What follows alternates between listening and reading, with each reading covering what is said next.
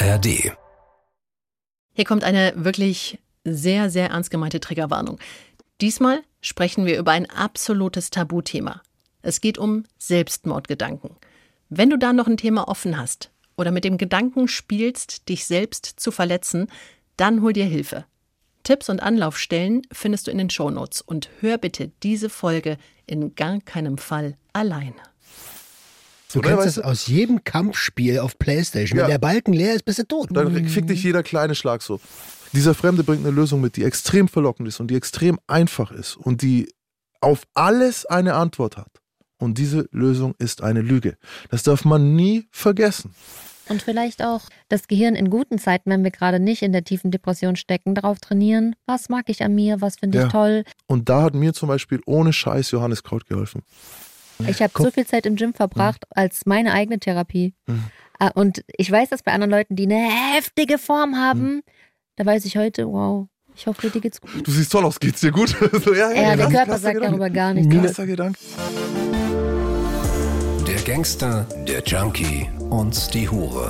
Ein Podcast von SWR3. Hallo und herzlich willkommen zu einer neuen Folge Der Gangster, der Junkie und die Hure. Gegenüber von mir sitzt der maximale Maximilian Pollux. Ja, die Hure. Die Hure in der Runde, genau. Und wer bin ich? Es ist lustig, weil es wahr Du bist der Gangster. Ich bin der It's Gangster. funny because it's true. Ach, ey, wenn ich, ich werde wahrscheinlich öfter als Hure beschimpft als, Als ich. Da, als du. davon gehe ich aus. Also, wie oft hast du es gehört diese Woche? Ich schon so mindestens zweimal Ich ernst. noch gar nicht, außer hier. Ah, ja, okay, dann siehst du. Äh, ja, ich bin Nina Workhardt und ähm, auch gegenüber von mir sitzt der Roman Lemke, Einen wunderschönen guten Tag. Ich freue mich wieder da zu sein. unser Experte, Sexperte. unser Sexperte. Ihr seid ja also beide die alles, Sexperten. Alles, aber das nicht. Dein Schnurrbart verrät aber anderes. Ja. Der sieht Hey, schon sehr hast- sexpertisch aus. Das Ich schon Männer verrückt gemacht Ich, damit. ich habe Oh ja. hab davon gehört. Der Pförtner ist völlig auf dich abgefahren hier. mein Pförtner ist völlig abgefahren, als ich gemerkt habe, dass der Pförtner abgefahren ist. Also, oh la la, ein Bär. Mann, ich kenne diese ganzen Begriffe nicht. Ich find's cool. Ich bin back in the 80s. Wer damit nicht klarkommt, bitteschön. Ist auch cool. Sehr cool. Ah, Äh, heute haben wir mal keinen Gast, keine Gästin hier und ähm, du hast eine Folge mitgebracht, Max. Ist das richtig? Idee. Ähm, normalerweise hier geskriptete Ideen und durchstrukturiert Anfang, Mittelteil, Ende.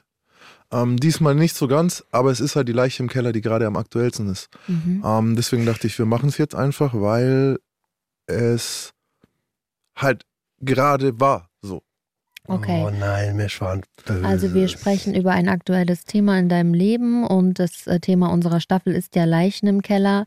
Also stellen wir uns auf eine Story ein, die emotional wird. Es ist unangenehm und es ist auch nicht nur ein aktuelles Thema, sondern es ist so fast schon so eine Art Evergreen in meinem Leben.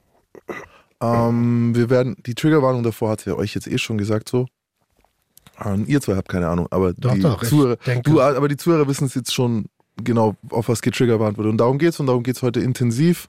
Ähm, das kann euch den Donnerstag versauen, deswegen Falls ihr es nicht hören könnt äh, oder nicht hören solltet, dann tut's nicht, aber lasst uns kurz einen Klick da. Macht das Handy leise und lasst einmal durchlaufen, das ist auch nett. Ähm, damit wir weiter solche Folgen auch machen können. Wie ist denn das als Protagonist, wenn ich denke, ich kann damit gerade nicht, ich kann nicht an den Tisch? Nee, du kannst aber danach hier Nachsorge haben. Ja, und du Du bist jetzt so lange an den Stuhl gekettet, wie es geht. Nein, es ist ja wirklich ein aktuelles Thema. Ja. Ähm, äh, ich glaube, da, ja, wir werden uns die Bälle hin und her spielen, glaube ich. Ich, das war jetzt lustig, weil ich habe mir gedacht, im Notfall legst du die, kannst du später getröst, wenn ich streiche dir den Rücken, legst den Kopf an äh, auf Ninas Brüste, Nina peitscht dich währenddessen aus. Und, und dann hast du so Bälle gesagt und ich so, ja, okay, irgendwie ist halt, die sind genau vor uns, wir sind beide abgelenkt. Wenn die heute euer Rettungsanker sind, soll es so sein. Okay, gut, danke. An der Stelle, Schatz, das ist alles Spaß.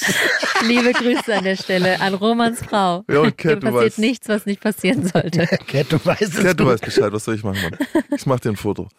Ähm, Mein Bellen? wir Von meinen Bällen. Wir, wir sind alle Fans. Wir sind alle Fans. Okay. Zwar bei uns im Hause, im Hause Pollux sind wir alle Fans. Ey, das wird, das, das, die Staffel wird hart. Für alle Beteiligten. Maul. Gar nicht mehr. Okay, komm, also es wird halt. Äh, ja, also, Der gib Humor fünf muss Sterne. sein, ja. Gib fünf Sterne. Okay, also. ich habe es schon mal äh, in anderen Formaten, halt meinen eigenen oder so, schon ein paar Mal erzählt. Der eine oder andere weiß es. Ich weiß nicht, ob ich es mit euch schon mal besprochen habe. Aber so meine, und wir steigen jetzt richtig ein, schon meine erste bewusste Erinnerung in meinem Leben als Mensch auf dieser Welt ist der Wunsch, ein anderes Kind umzubringen. Mm, Ich denke, ich war so drei, weil es war ganz am Anfang im Kindergarten. Das muss so die erste Woche Kindergarten oder so gewesen sein. Und die hatten so wie so eine hölzerne Eisenbahn. Der Kindergarten in Schweinau übrigens, direkt am Bahnhof, den kennt man, wenn man aus Nürnberg, Schweinau ist. Also Hood-Kindergarten, harte Kinder, so, ne? Viele, die da abgegeben werden, Eltern arbeiten oder gar nicht da oder was auch immer. Alle anderen kennen es nicht. Alle anderen kennen es nicht, aber es ist im Kindergarten in der Hood so, ja. Äh, Schweinau ist mittlerweile, also das erste, was gebaut wurde, so waren, also was, Sozialwohnung, Sozialwohnung, Sozialwohnung, Spielo, Okay. Spielo, Spielo, Also so. Brennpunkt Kindergarten. Brennpunkt würde man sagen, so. Aber es ist alles nicht so schlimm in Deutschland, ihr wisst, wie es ist. Mhm. Ähm, und da gab es so eine hölzerne Eisenbahn. Die war so groß, ne? Konnten so fünf Kinder pro Wagen draufklettern Ja, oder so. für die, die es nicht mehr kennen, damals gab es nicht nur Plastikspielzeug, sondern auch cooles Holzspielzeug. Genau, wir hatten so ja keine 80er, iPads. 90er. Aber die waren eher so, das war eher wie ein Spielplatz. Also groß, nicht Ah. so zum Schieben, sondern du konntest Ah, dich okay. reinsetzen Ah, und so wow. wirklich, also da könntest du als Mensch mitfahren, so, ne? So. Aber das, ist nicht du gefahren. Brennpunkt Das Kindergarten, ist das, nicht klingt gefahren, es mega. stand einfach so da. Okay. Stell dir einfach drei Ah, ja. Holzblöcke vor Okay. und du tust so, als ist es eine Eisenbahn. Und die Kinder denken, es ist eine Eisenbahn. Du Ist brauchst keine halt Eisenbahn. Fantasie für sowas. Genau. Und ich kletter da hoch und so oder irgendwie und einer schubst mich so von hinten, gibt mir so einen Stoß. Ich weiß so, den Stoß, so, wenn einer den Rücken so schubst, dass dir der Kopf nach hinten schnackt, so weißt. Und ich fall so zwischen diese Wägen und lande halt blöd und es tat sau weh. Und ich weiß genau, wie es sich angefühlt hat, so, obwohl ich so klein bin. Es war so eine Mischung zwischen Schmerz in den Knien und ne, irgendwie am, am, an den Händen oder so, aber halt vor allem so die Demütigung. Mhm. So dieses, ey, ich stand da gerade und denke, mein Leben ist super halt und plötzlich schubst mich einer und Und alle lachen. vielleicht lacht einer, ne? Ach, Gefühlt 100 Pro. lachen alle so. Und in diesem Moment wurde ich so wütend innerlich. Und ich glaube nicht, dass ich einen Begriff wirklich hatte von Mord so, aber ich wollte den auslöschen. Ich wollte, dass der aufhört, in meinem Leben zu sein oder irgendwo zu sein. So. Würdest Ähm, du das als Jähzorn beschreiben? Voll, Mhm. voll. Also Jähzorn ist da drin. Es ist Zorn. Es ist wirklich, wir haben ja auch in der ersten Staffel hier drüber geredet, Wut, Zorn. Und es ist Zorn. Bei mir wurde ja auch was getan, so. Göttlicher Zorn. Mhm. Ja. Ja. Ich glaube, ich habe mir sogar gedacht, ich will ihn mit einem Stein schlagen. Also ich habe sogar diese physische Handlung von, wie könnte man machen, dass er aufhört zu sein. Boah. Und, Und das mit drei. ein kleines Kind, so ich kann nicht sagen, vielleicht war ich vier, mein Gott, ich, war, ich weiß, Ja. ich war ab drei im Kindergarten, Mhm. aber ich denke, es war halt am Anfang der Kindergartenzeit. Ah, das ist ja schon eine echt intensive Überlegung für ein Kind. Also Kinder sind ja eigentlich immer komplett so leere Gefäße, die, die von, von Grund auf, sagen wir mal, gut sind. Sagen hier drei Leute, die keine Kinder haben. Also ich, ich es gibt andere Theorien, es gibt echt andere Theorien. Ne? Es Mhm. gibt Theorien, wonach, wenn du Kinder nicht mit Guten füllst, die Herde fliegenmäßig sofort anderen was wegnehmen, so, weißt du? Also Mhm. Also du denkst auch, das kam von innen und nicht, weil du jetzt irgendwie im Fernsehen, damals war das ja auch noch nicht so wirklich der Fall, dass man jetzt viel Fernsehen geguckt hat als Kind, oder? Also dass du das von außen gesehen hast und in deinem Kopf dieser Gedanke, ich wurde auch selber geschlagen schon. Dadurch? Also ich habe Mhm. ja, ich hab mir auch andere Kinder gehauen oder so. Ne? aber jemanden umbringen zu wollen, ist ja nochmal. Deswegen, ich glaube nicht, dass ich gesagt habe im. Kopf so, oh, ich will ihn umbringen, ich will ihn ermorden, ich will, dass der nicht mehr ist. Genau, dass er nicht mehr da ist. Ich Dass will, dass der du nicht nicht mehr mehr in meinem Leben. Du Bitte darfst weg. nirgends und nirgends mehr sein. Mhm. So, das war das ist so, ne? Dass du wie so einem, eher vielleicht auch in einem Film oder im Spiel oder in der Geschichte, dieser Charakter existiert nicht mehr so. Okay. Und Zorn, Hass, Schmerz, und das habe ich schon oft auch in Therapiesessions angesprochen, weil ich ja später ein Gewalttäter wurde. Mhm. So, ne? Und die Frage, warum Leute gewalttätig sind, die eigentlich Unrecht unterscheiden können, so wie jetzt ich, oder die eigentlich zum Beispiel höflich sind und eigentlich, ihr kennt mich, ich bin, weiß ich nicht. Ist Also- okay. Ja, ich bin okay, weißt du, ich fange nicht einfach einen Streit an, nur weil es nicht anders, weil ich, das ist die Frage immer, woher kommt. Da muss schon die Belastung hoch sein. So, Mhm. wir werden auch in einer anderen Geschichte noch ein paar sagen. Ich habe so ein paar von diesen Markern, also ähm, jetzt nicht unbedingt die McDonald's Riot, also ich habe nicht gleich ein ein Feuer gelegt, so als Zweijäger, aber ich habe so ein paar Sachen, wo man sagt, oh, meistens Trauma früh. Ne? Aber da wir es nicht wissen, ist schwer zu sagen, was passiert ist. Und ich habe drüber oft gesprochen in Therapiesessions und mir ist auch klar, dass das heftig ist. Vor allem, dass es das Erste ist, woran ich mich erinnere. Das ist krass. Also nicht die Umarmung, nicht das, Der sondern dieser Gedanke. Das ist krass. Ich habe noch nie darüber nachgedacht, Was das Erste ist. was das Erste ist, woran ich mich erinnere. Noch nie. Jetzt, wo du das sagst, denke ich so, was ist denn eigentlich das Erste, woran ich mich erinnere? Also bei mir, der Gedanke kam, glaube ich, durch die Therapien. So. Irgendwann kam die Frage halt mal und dann setzt du dich hin so und dann überlegst du, ah, jetzt weiß ich, warum ich draufgekommen bin. Weil ich mich überhaupt nicht erinnere an meine Kindheit. Also ich erinnere mich an sehr, sehr, sehr wenige Dinge, so, ne? Okay, von wann bis wann fehlt dir so ungefähr? Oder wann setzt es wieder ein? Setzt ein, wie wir als Teenager. Mhm. So, und ich habe diese Momente, von denen ich weiß, weil meine Mama mit mir drüber geredet hat oder weil es Fotos gibt oder weil die Geschichten innerhalb der Familie waren. Ah, wir sind da in der Wilhelma in Stuttgart. Okay, Mhm. die Erinnerung habe ich, aber ich habe keine selbstständigen Naja, nur dieses. Gefüge, so, ne? Ja. Und ich dachte immer, das ist normal, bis ich dann gehört habe, irgendwie so, dass Leute, also manche sich an Sachen erinnern, wo sie zwei sind oder, oder, oder, oder dann halt fünf, sechs, sieben, acht, neun, alles wissen.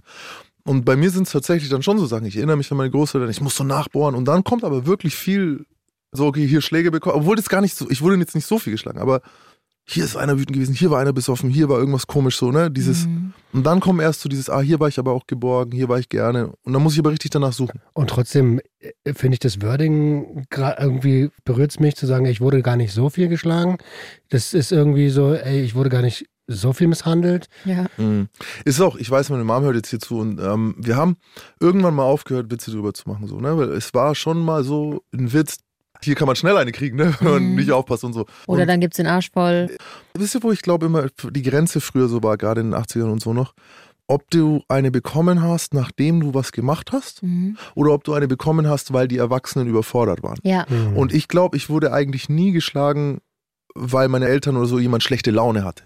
Mhm. Bei mir waren es schon so Sachen so, ey, hör auf, Sauerkraut zu werfen, hör auf, Sauerkraut zu, hör auf, Sau und ich so halt, ja, aber was ist, wenn ich so mache? Puff. So und dann ist der Opa über den Instanz. Tisch gegangen. So, weißt du, so dieses, Mhm. das klingt auch komisch, weil man es heute gar nicht macht, aber ich hatte nie das Gefühl, oh, das ist jetzt aber unfair oder ich weiß nicht, warum das passiert ist. Ah. Und mit den Klienten, die ich heute arbeite, das Schlimmste ist, wenn die Gewalterfahrungen gemacht haben, wo sie nicht genau wissen, wie sie die verhindern hätten können. Ja, wenn diese Mhm. Verunsicherung dadurch entsteht. Willkür. Mhm. Weil dann, ich bin doch brav gewesen und die sind trotzdem scheiße zu mir. Ich war böse, die sind scheiße zu mir. Wenn die Gewalt das Ventil wird für die Eltern Dann ne? bist oder du- für wen auch dann immer. ruiniert das die Psyche. Mhm. Das andere ist so, ich würde jetzt heute auch nicht mehr sagen, dass man Kinder schlagen muss, genauso wenig wie Hunde oder so, aber ich hatte immer so das Gefühl, das waren Grenzen, die ich verstanden habe.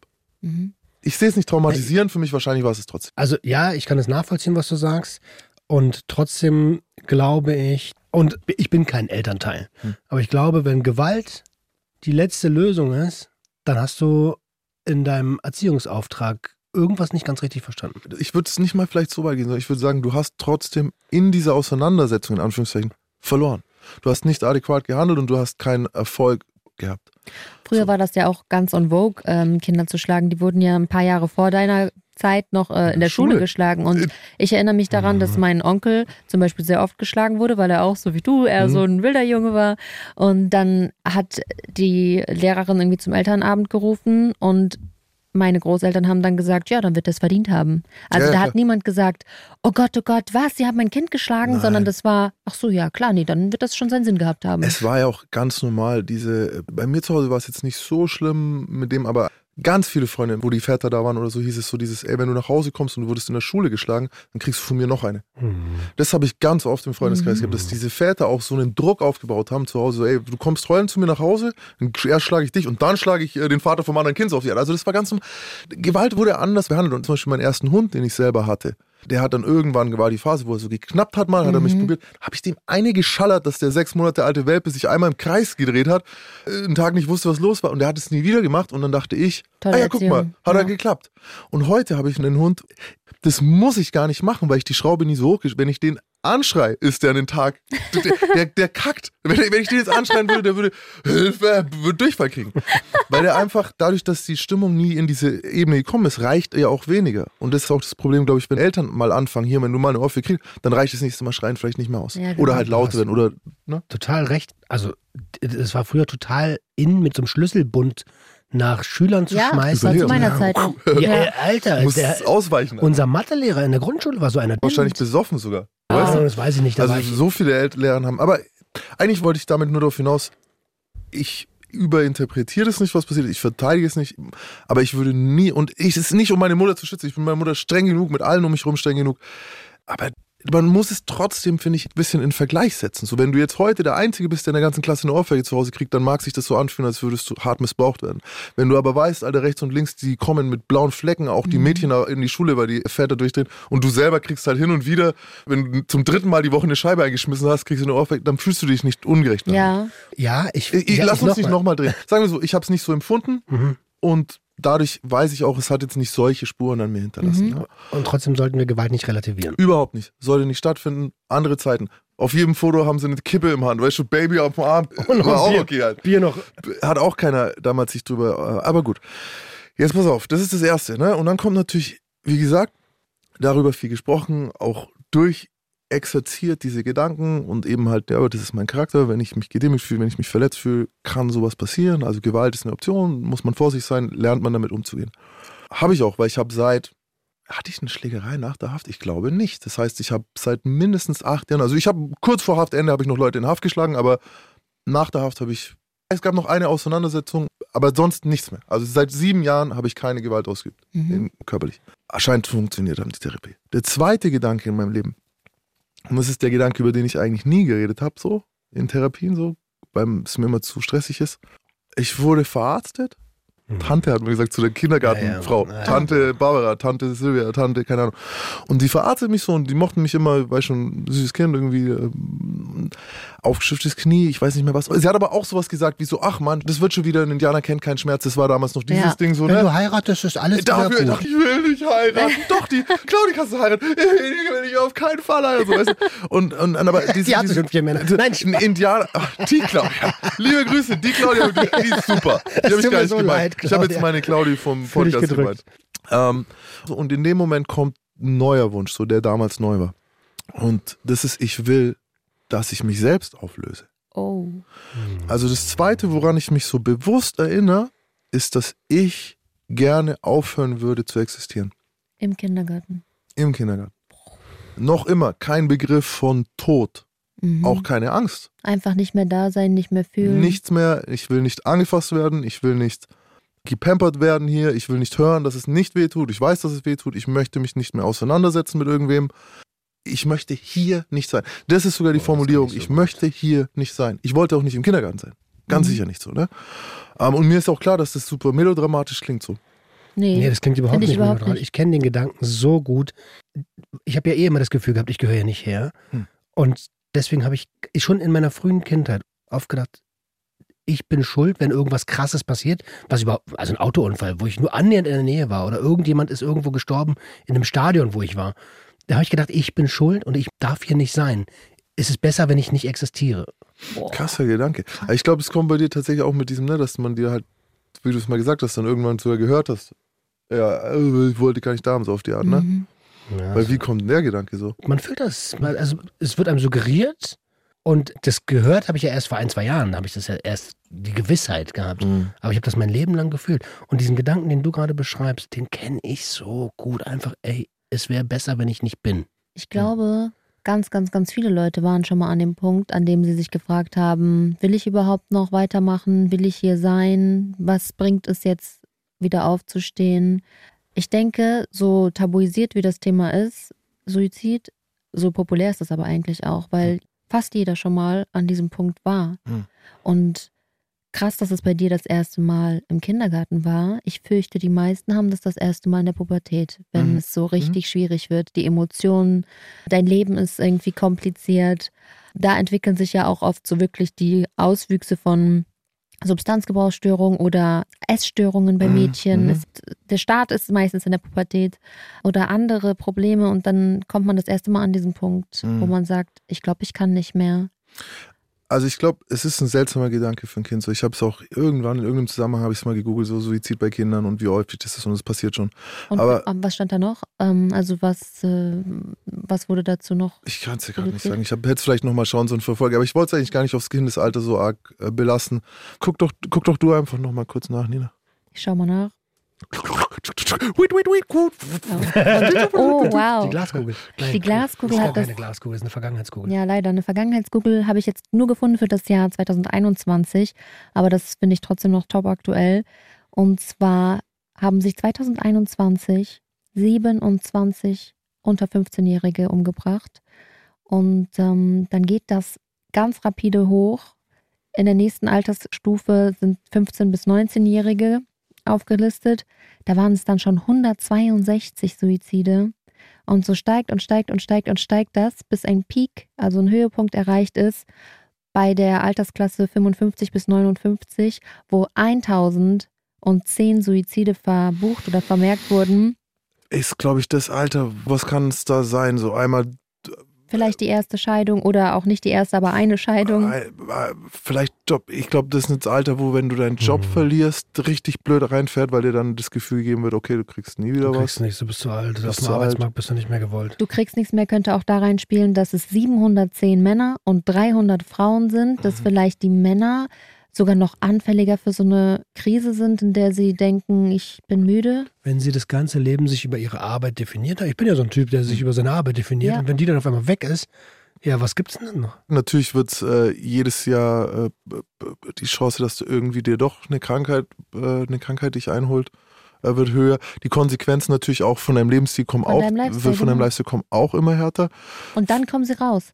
Also wenn du dich jetzt 45, 50 Jahre lang selber schlecht behandelt hast, dann wird der Körper irgendwann anfangen zurückzuschlagen und Mhm. vielleicht ist das die Zeit, in der das äh, am stärksten hervortritt. So kann ich das auch rückmelden, dass mein Vater zum Beispiel sehr schlecht mit sich umgegangen ist. Mhm. Und genau in diesem Alter ist es dann extrem ausgebrochen. Also möglicherweise wirklich so ein Alter, wo ganz viel zusammenkommt.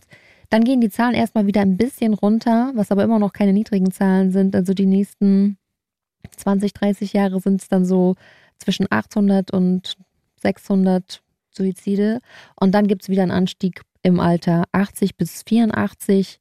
Wahrscheinlich, wenn man dann wirklich einfach müde ist und es auch einfach wird, hier das Medikament wegzulassen und die Entscheidung zu treffen, doch einzuschlafen. mehr zu nehmen von dem, was man eh schon verschrieben kriegt. 100% auch Partnerschaften, die lange gehalten haben, die dann wahrscheinlich ne, durch den Todesein äh, wegfallen, dann also wenn du 50 Jahre verheiratest, dann brauchst du dich auch mit, also dich dann neu einzustellen nochmal irgendwie. Wo soll die Hoffnung daherkommen? Ne? Ja. Also das ist fast schon Und es ist ja auch, ne. Mai, Der Ja. ganze Körper tut weh. Mhm. Das musst du dir mal überlegen. Die haben ja auch ihre Gebrechen über die Jahrzehnte mitgenommen. Das ist für uns noch eine Generation, die haben vielleicht Deutschland noch wieder mit nach den Kriegen aufgebaut. Die Mhm. sind körperlich richtig kaputt. Ja. Äh, Also viele, viele Handwerker dabei. Ähm, die Knochen sind eh im Arsch. So, die sagen sich, wenn dann noch ein Verlust in dem Alter dazu kommt, naja, okay, dann baller ich mir jetzt die Pumpflasche Tilidin.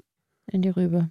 das passt jetzt gar nicht, aber ich, weil es Tilidin war, habe ich jetzt gar, weißt du, hab ich jetzt gerade ge- wir, wir hören dabei ein bisschen Kapi, weißt schon, hör mir Kapital Bran, Aber die mach kriegen noch mal das dann. an, ein letztes Mal den Sound, weißt schon, Genau. gib mir So werden Tilidin, wir ich könnte das 80. gebrauchen und dann mache ich einfach, nee, ähm, was sind denn die, was ist denn die Gesamtzahl?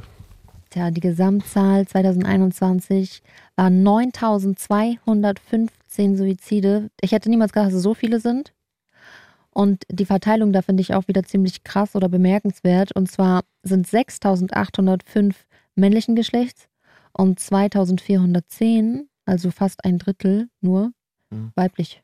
Was mir jetzt gerade auffällt, äh, divers nicht aufgeführt, Gar nicht aufgeführt. Diese Kategorie gibt es gar nicht in natürlich dieser auch schon Statistik. scheiße, weil ich garantiere euch, Mhm. ähm, dass wir, äh, wenn ich bei den Älteren, definitiv bei den Jüngeren welche dabei haben, weil da gibt es nämlich eigentlich Studien dazu, ähm, dass es eben das Suizidrisiko stark erhöht, wenn du äh, äh, eben nicht in dieses, äh, wenn du non-binär gelesen bist. Ja, aber genau, wenn du mit deiner Identität vielleicht irgendwelche äh, eine Reise hattest. Oh, guck dir mal diese Zahlen, hör dir mal diese Zahlen an. Das ist so krass und es wird ja auch so wenig darüber gesprochen, weil man Angst vor Nachahmern hat in der Prävention. Ganz oft heißt es, darüber dürfen wir nicht reden, weil sonst könnten sich Leute inspiriert fühlen und nachmachen. Aber ich finde eigentlich genau das Gegenteil ist wichtig. Wir müssen darüber reden. Absolut. Es gibt, ah, es ist wie bei allem, was wir machen. Also gerade du und ich, Roman, ne, mit diesem auch, äh, ich sage jetzt einfach Drogenprävention, auch wenn, ne, weil es noch dieses Wort ist, oder Gewaltprävention. Das hast du immer. Bei Suiziden ist das Problem, dass es tatsächlich auch Studien gibt. Wir können ja irgendwann nochmal drauf gucken, dass das Suizid nach sich zieht. Und ich habe die Erfahrung gemacht in diesem Mikrokosmos Gefängnis, Mhm. dass immer, wenn sich jemand umgebracht hat, kurz darauf ein zweiter sich umgebracht hat. Und es war immer so dieses, das passiert nicht, passiert nicht, passiert nicht. Dann irgendwie nach acht Monaten bringt sich jemand um und innerhalb von zehn Tagen bringt sich ein zweiter um. Und weil du es halt mitkriegst, das sind tausend Leute und von den tausend Leuten oder 800 Leute und wenn es einer macht, krieg ich es mit und dann.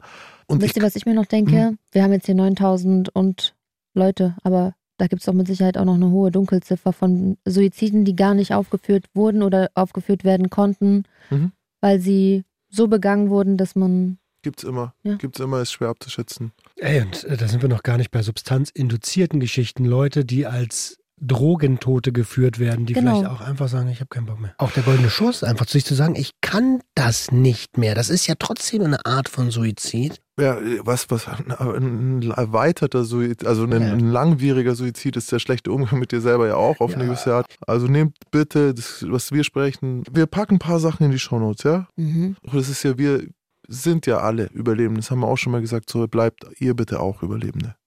Ja. Das bei mir selber war eher so wie ein, Li nicht mal ein Lichtschalter, sondern man will, dass es vergeht. So, man will, dass es einfach aufhört. Ich hab besten an der- Knopf drücken.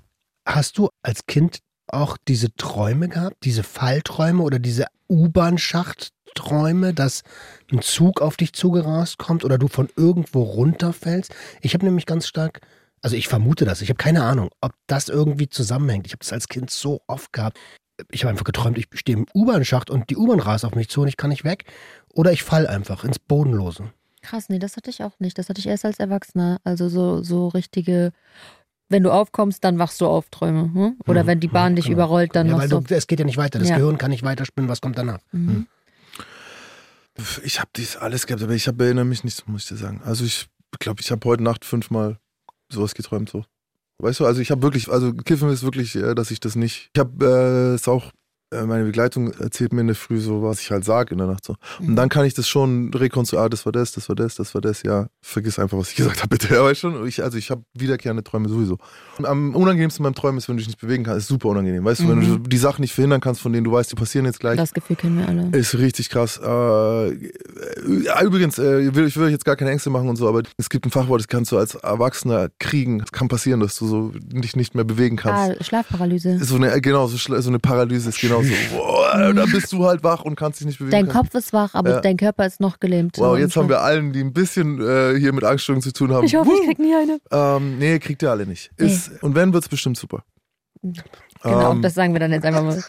ähm, du, du musst einfach dich abfinden manchmal. Man muss dann mit dem Flow gehen. Hol dir Hilfe, das ist das. Kannst du nicht, weil du dich nicht bewegen kannst, Mann, Digga. nein, Niemand in, kann dir helfen. Nicht in du bist diesem, verloren. in diesem Moment, aber hol dir danach Hilfe. Du, manchmal muss man einfach durch. Ja, nee, durch den Moment, meinst du, wenn du jetzt dich nicht bewegen kannst, was willst du machen? Außer. Okay, okay, okay. Also gut. Und wenn wir jetzt auch vielleicht manchmal an für euch unpassenden Stellen lachen, dann ist das einfach unsere Hilflosigkeit und auch unsere Bewältigungsstrategie, mit den gerade jetzt hier auf dem Tisch liegenden Themen umzugehen. Und ähm, das tut uns auch leid, wenn das vielleicht draußen den einen oder anderen triggert, weil ihr gerade betroffen seid, aber auch wir bewältigen hier unsere Leichen und, und hören das ja mitunter auch zum ersten Mal. Jetzt haben wir zum Anfang der Folge gesagt, dass es ein aktuelles Thema ist.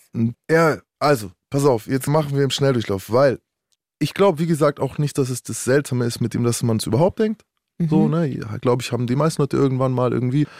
Und zum ersten Mal irgendwie einen wirklichen Versuch, so würde ich sagen, habe ich dann so vierte, fünfte Klasse gemacht. Ein Suizidversuch. Ja. Und ich schäme mich auch sehr dafür, weil Da ist Ähm, man so zehn, ne? Zehn, elf Jahre. Dann lass es, ich würde eher sagen 11, 12, vielleicht war ich dümmer oder vielleicht ist es auch fünfte, aber es kann eigentlich nicht fünfte, sechste sein, weil da war ich schon bei einer anderen Lehrerin. Es muss, ähm, keine Ahnung, lass es Spannend fünfte auch, dass du das mit einer Lehrerin Ich verknüpft. verknüpfe, weil es hat in der Schule angefangen, so der Tag. Und ich weiß, in welchen Klassen. Und das ist auch das, wofür ich mich heute äh, irgendwie, wie ich bei drüber nachgedacht habe, sehr schäme, so weil es viele andere Kids mitbekommen haben. Und ich mich auch so ein bisschen wundere. Also da ist wieder so, die Zeiten waren einfach anders. Erstens gibt es dann keine Videos davon, aber es hat auch überhaupt. Es an, es ist nicht zu den Eltern gekommen. Es Oh. wurde in der Schule vielleicht noch so, ne, die Lehrerin hat es so ein bisschen mitbekommen, es wurde so da so kurz thematisiert, es gab bestimmt ein Gespräch, aber ich würde wetten, dass meine Mutter nicht in die Schule geholt wurde dafür. Mhm. Und da wird doch nicht nachgefasst. Keiner hat Das so. war dann irgendwann was. ah ja, es hat Max hat halt wieder rumgesponnen. es, genau, spinnt halt rum so, ja. Und es hat jetzt keine Kreise gezogen. Und ich wollte es mit so einer Schere machen. So Die eine, hatte jeder Mäppchen. nicht die, Ach mit so. der jetzt wahrscheinlich geklappt, Alter, sondern mit diesen Nein, diese langen, diese relativ langen, so wie Silber, so. So richtig, wie du dir eine Schere in einem Film vorstellen Mhm. würdest, die liegen immer irgendwo rum und die war nicht mehr scharf. Weil Die die ist da seit 50 Jahren liegt. stumpf, das ist eine Schere, die, sagt- wenn du die kleine, die du im Federmäppchen hast, mit dem Plastikgriff, Ja, mit genau, der die. Ach so, das war noch eine von der so, Gründungszeit so eine Ja. Gründerzeitschere hier, so, weißt du, und damit kommst du nicht wirklich weit. der ersten Menschen. So, und äh, das, das, Ein Relikt aus vergangenen das, war, das ging es einfach nicht. Und wer jetzt äh, YouTube schaut, zum Beispiel Casteti, jemand, mit dem ich viel über YouTube geredet habe, der mittlerweile auch nicht mehr lebt und so, das war einer, der mir das so damals auszureden hat versucht. Und ihr wisst ja, wie Kinder sind, dann ist dann gleich alle und hier redet einer und da redet einer. Und das ist eigentlich so dieser klassische Hilfeschrei-Suizidversuch. Ich glaube auch so, ich bin auch ein bisschen eine Drama Queen wahrscheinlich so und das sollte dramatisch sein, weil wenn, ich weiß mittlerweile, wie es ist, wenn es nicht gesehen werden soll. Ganz genau. Mhm. Ich glaube, äh, das hat nichts mit Drama Queen zu tun, sondern das ist ein erster lauter, lauter Hilfeschrei. Bestimmt auch nicht der erste, weil zu der Zeit war ich schon, aber es ist einer, ja. Einer ist der ein- lautesten. Ein, ein Mhm. lauter. Und jetzt pass auf, jetzt wird es richtig peinlich. Ich will auch gar nicht sagen eigentlich warum. Weil es noch mehr äh, einfach an mir kratzt so. Deswegen, wir Mhm. reden über Leichen im Keller so. Und die Leichen im Keller, ich weiß sie noch nicht ganz. Lass sie uns unterwegs selber finden. Da sind Mhm. nämlich eine Menge. Also wenn du jetzt sagst, dass du das nicht geschafft hast, Nein, nein, Dann, okay. nein, nein. Sondern äh, der Grund für diesen emotionalen Kollaps war, ich hatte eine erste Freundin gehabt so. Und ich weiß noch, dass wir selber kein Wort dafür hatten, dass sie mir jetzt den zeigt.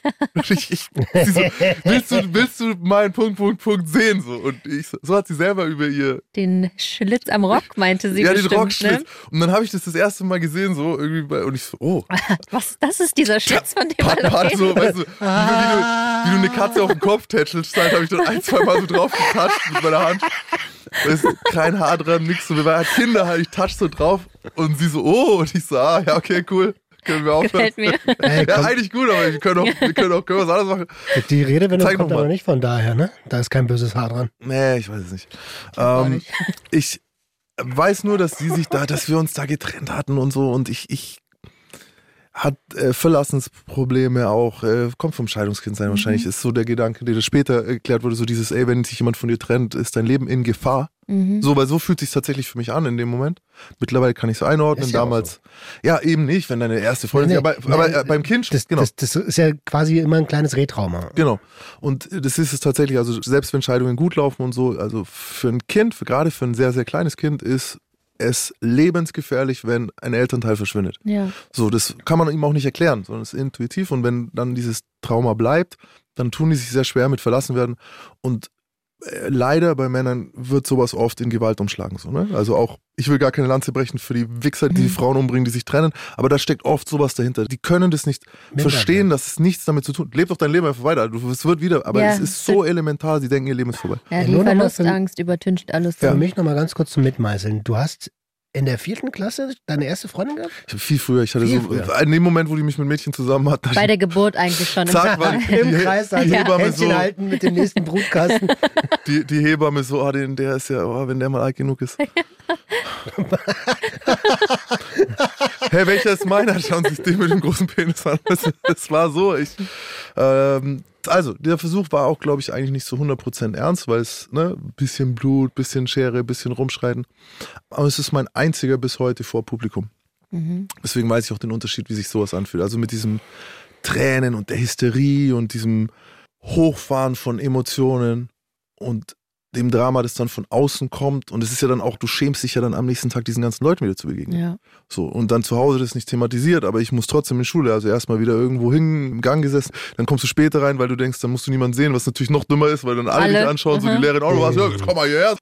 Und das war mir eine, in Anführungszeichen Lehre, weil das wollte ich eigentlich nicht. Die Demütigung war ja das Schlimme vorher genau. schon. Ne? Und jetzt wird es noch demütigender Ja. und ich wollte das nicht. Und alle Versuche danach waren viel leiser. So, und seitdem ist es eigentlich ein privates Thema. Bei mir ist das Thema leider auch relativ aktuell so und ich habe mich dabei erwischt, wie ich zu mir selber gesagt habe, das darfst du nicht denken, das darfst du nicht denken, das darfst du nicht denken. War das bei dir auch? Das Ding ist, ähm, der Gedanke, da auch als Kind, ich wusste, Leute, die sterben, sind weg oder so, aber es war eher so ein Rockstar sterben. Ich dachte, danach Mhm. machen wir mal noch einen Film über mich, als wäre man noch da. So, ne? Desto älter du wirst, desto mehr du die Endgültigkeit davon wirklich einschätzen kannst, wenn du dann auch merkst, okay, dann wäre ich wirklich weg und ist auch egal, was danach passiert, weil ich krieg's nicht mit so auf die Art, bla bla. Dann ist der Gedanke, der changed nochmal ein bisschen, dann ist es was anderes. Und dann passiert was. Schau, das erste Mal, wo dieser Gedanke kommt und du wirklich verstehst, da ist er noch so, wow, hey, hey, hey. Das ist wie ein fremder Dude, der irgendwie so ein bisschen erschreckend ist. So, du kennst ihn nicht, kannst ihn nicht einschätzen, was weiß ich, Cowboy, drei Tage Bart, einen langen Mantel an, steht im Schatten und du denkst dir so, wow, ja, weiß nicht, Mann, ob ich mit dir was zu tun haben will. Nächstes Mal kommt er schon ein bisschen näher, so Zigarette glimmt, du siehst ein bisschen was vom Gesicht, so. Nächstes Mal, er kommt dir vielleicht noch ein bisschen näher, du riechst schon, oh, riecht ein bisschen lederig, ist äh, gar nicht mal so uncool, vielleicht reitet er. Nächstes Mal kommt noch ein bisschen näher. Irgendwann steht er vor dir halt und gibt dir die Hand und irgendwann sitzt dieser Gedanke neben dir und du rauchst zusammen. Mhm. Und irgendwann kommt dir dieser Gedanke so vertraut vor. Das ist dann wie ein alter Freund. Und dann ist es nicht mehr so, ich darf das nicht denken, sondern es ist so, hey Perl, so schön, dich zu sehen. So wie Notausknopf. Oh Mann, Alter. Und wenn jemand mit dir spricht, der gerade das erste Mal diesen, das darfst du nicht denken, das darfst du nicht denken, das Mhm. darfst du nicht denken. Du hast ja nun mittlerweile durch dein Leben diese Erfahrung. Was Mhm. rätst du so jemandem? Ähm, Ich glaube, das darfst du nicht denken, das hatte Max gar nicht. Ich hätte das nämlich auch nicht. Ich glaube, das ist bei dir der Fall, das darfst du nicht denken. aber die meisten Leute erschrecken, wenn sie ihn das erste Mal sehen, den Fremden. Weil ja, der Fremde ist sehr, das ist was krasses, weißt du schon? aber Erschrecken ist ja was anderes als ich darf diesen Gedanken Genau, nicht aber haben. es geht jetzt darum, sagen wir, das Erschrecken ist der Anfang oder dieses, es ist fremd. Es Mhm. ist noch Oder fremd. es macht einem Angst. Es macht einem Angst, es ist fremd und jetzt gibt es verschiedene Arten. Wenn man zum Beispiel weiß, oh krass, wenn mir dieser Fremde zu nahe kommt, dann wird es sehr gefährlich. Mhm. Da ist ja eine Methode zum Beispiel zu sagen, triff dich nicht mit diesem Fremden, ergo denke nicht daran. Oder das andere, ne, es, es gibt verschiedene Arten, wie man sich jetzt dem nähert. Die Frage ist, wir kommen alle aus der Präventionsarbeit, auch Roman gerade du und ich, wir, wir wissen, du kannst nicht sagen, der ist gefährlich, denk daran nicht. Oder der ist gefährlich, lass den nicht in der Nähe. Es wird nicht funktionieren, weil viele Leute lieben Gefahr oder haben keine Angst vor Gefahr, whatever. Eins muss klar sein. Die Lösung, die dieser Fremde, den ich so als Cowboy mit schwarzen Kleidung und Dingen im Dunkeln stehen sehe, dieser Fremde bringt eine Lösung mit, die extrem verlockend ist und die extrem einfach ist und die auf alles eine Antwort hat.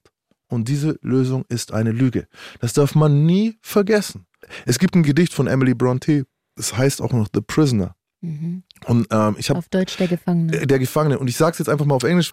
Das geht los. Still let my tyrants know I'm not doomed to wear year after year in gloom and desolate despair. A messenger of hope comes every night to me and offers for short life eternal liberty. Also ein Botschafter der Hoffnung, und das ist dieser Fremde bei mir, kommt jede Nacht zu mir und bietet mir an, im Gegenzug für ein sowieso kurzes Leben, ewige Freiheit. Und das ist die Lüge, die dieser Fremde im Gepäck hat. Weil erstens wissen wir es nicht, ist es die ewige Freiheit, wir wissen nicht, dass danach kommt. Also ist es, kann es kein Versprechen sein. Es geht darum, wie ich mich beruhige. Wir sterben sowieso alle. So, macht es nicht schneller. Macht es nicht schneller, als es sowieso passiert. Versucht, so lange wie möglich durchzuhalten. Weil diese Lösung, das ist nur für diesen Fremden gut. Für euch Mhm. nichts. Für niemanden anders. Für alle in eurer Umgebung wird es nur Leid bringen. Ja.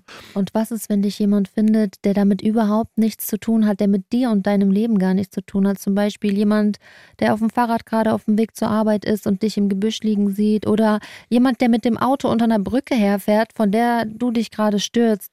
Du reißt ja automatisch auch andere mit rein, die davon ein Trauma bekommen. spätestens die Sicherheit. Also du hast auch immer, wir haben ja hier auch schon Sanis gehabt und Sicherheitskräfte und Feuerwehrmänner. Also es ist immer, es ist immer, immer, immer unschön und es reißt andere Leute mit runter. Und deswegen akzeptiert, dass es da ist, guckt es euch wegen mir auch an, guckt es euch wegen mir auch öfter an, aber seid vorsichtig, denn das, was da drin steht, diese Lösung ist nicht wahr. Ich konnte es nicht. Mhm. Also ich habe direkt dieses, äh, darfst du nicht denken, darfst du nicht denken, weg, weg, weg, weg, weg, Mhm. weg. Hab's aber gefühlt und hatte auch miesen Schiss, irgendjemandem was zu sagen, weil ich einfach Angst hatte, dass, also wir kommen aus der Präventionsarbeit, Mhm. wenn es akut ist, ja, dann ist eigentlich das Beste, denjenigen abholen zu lassen, vor sich selbst zu schützen. So. Und das ist, ähm, äh, ich weiß, du schüttelst schon mit dem Kopf und davor hatte ich richtig, richtig, richtig Angst, dass wenn ich jetzt mit jemandem rede, dass die sagen, ja, bleib mal kurz da, warte mal da. Würden Äh, sie ja auch. Ja, Würden ja. sie hab auch. Also drauf, sogar im Knast, wo sie auf alles scheißen. Wenn du sagst, du hast Suizidgedanken, dann ficken die dein Leben dort. Mhm. und du kriegst einen roten Punkt. Der ist direkt neben deinem Namen an der Tür, ist ein fucking roter Punkt halt, der dich brandmarkt für so lange, wie die diesen roten Punkt als wichtig finden, weil dann wirst du nachts kontrolliert. Es kann sein, dass die alle halbe Stunde kontrollieren. Es kann sein, dass die dich nie wieder in eine Einzelzelle lassen. Es kann sein, dass du Also noch weniger Rechte. alles, dass du dich nicht umbringen Ja, kannst. klar. Gefließter Raum mit Kameraüberwachung ist sogar möglich, wenn du einen äh, roten Punkt hast. Und das willst du auf gar keinen Fall ja eigentlich Nein. selbst. Und du müsstest sozusagen sagen, okay, ich bin gerade so in Gefahr von mir selbst, schützt mich. Und das Ja. ist sehr, sehr schwierig, weil gehen wir noch einen Schritt zurück. Es ist so, du kannst, also weil du jetzt auch gesagt hast, die Institutionalisierung von den Leuten, die dann wirklich das sagen, ein sehr naher Verwandter von mir hat sich, mir jetzt sind 15 Monate, 14 Monate in der Klinik umgebracht. Also wo sie war, weil sie wussten, sie versucht's. Hat's geschafft. Also es ist sehr, sehr schwierig, jemanden zu. Du kannst es im Grunde kaum verhindern. Außer nicht. im Knast wirklich, du reduzierst alles weg. Ne, vom Schnürsenkel, übers T-Shirt, übers Handtuch, Über Bettlaken. über alles, Mhm. alles, alles. Und es muss sogar weich sein. Theoretisch, ne? wenn Leute wirklich überzeugt sind, dass sie das tun wollen, kannst du es nicht verhindern. Ist aber dann auch oft im Zusammenhang mit einer Psychose. Ne, die sind dann so überzeugt so. Und ich glaube, bei mir waren es nicht Psychosen, sondern bei mir ist es dieses Gefühl des Anfangs, dieses, ey, ich möchte nicht hier sein. Ja, Verzweiflung, Überforderung, Trauma. So. Und jetzt haben wir gesagt, ich meine, als Jugendlicher war das dann irgendwann, wie gesagt, nicht mehr laut, sondern es war dann immer dieses leise. Es war dann so dieses abends, Heimweg, ja, genau. Brücke, länger stehen bleiben, als man sollte. Ich glaube, es gibt keine Art, wie man sich umbringen kann, über die ich nicht nachgedacht habe. Dann habe ich äh, Kriminalität als Ventil gefunden, weil es ist ja mein Leben, mein Gehirn ist leider zu laut so. Alles ist für mich zu laut, alles ist für mich stressig so. Das war immer so. Und Kriminalität dreht leiser. Und warum es aktuell ist, ich hatte einen krassen Schub so, wo es tagelang keine anderen Gedanken wieder gab.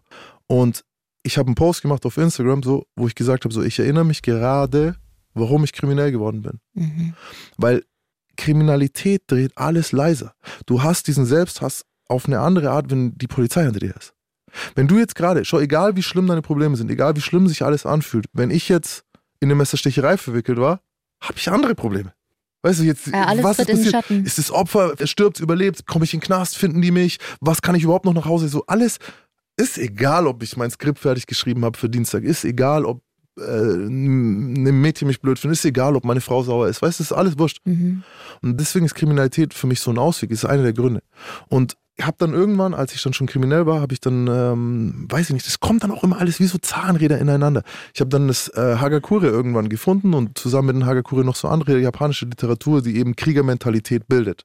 Hm. Und eine Power. der großen Probleme, die die haben, gerade die japanische Kultur, in der die wollten, dass du dein Leben wegwirfst für kleine Dinge war ja, wie kriegst du diesen Überlebensinstinkt raus aus Menschen? Wie kriegst du jemanden dazu, sich selbst zu töten, nur weil er irgendeinen Kodex verletzt hat, einen minimalen Fehler gemacht hat?